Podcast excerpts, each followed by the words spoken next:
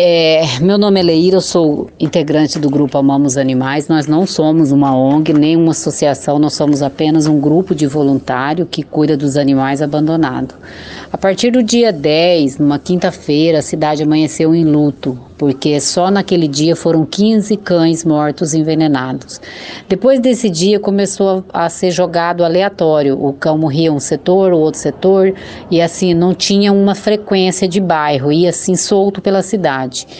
E com isso tudo nós conseguimos levar duas amostras de carne para a polícia que está sendo investigada para saber o que tipo de veneno poderia ter sido usado e a partir dessa informação correr às casas agropecuárias ver quem vende esse tipo de veneno. Mas como vai demorar uns 30 dias para sair essa amostra, então nós estamos praticamente na estaca zero, não temos suspeito, não tem nada. Aí isso o grupo teve a ideia de fazer uma arrecadação de dinheiro para poder é, oferecer uma recompensa. Quem sabe com isso a população resolve ajudar também né? E aí a gente conseguiu com um grupo de advogados, não é a OAB, tá gente? É só um grupo de advogados que se reuniram e nos ajudaram com a quantia de 800 reais.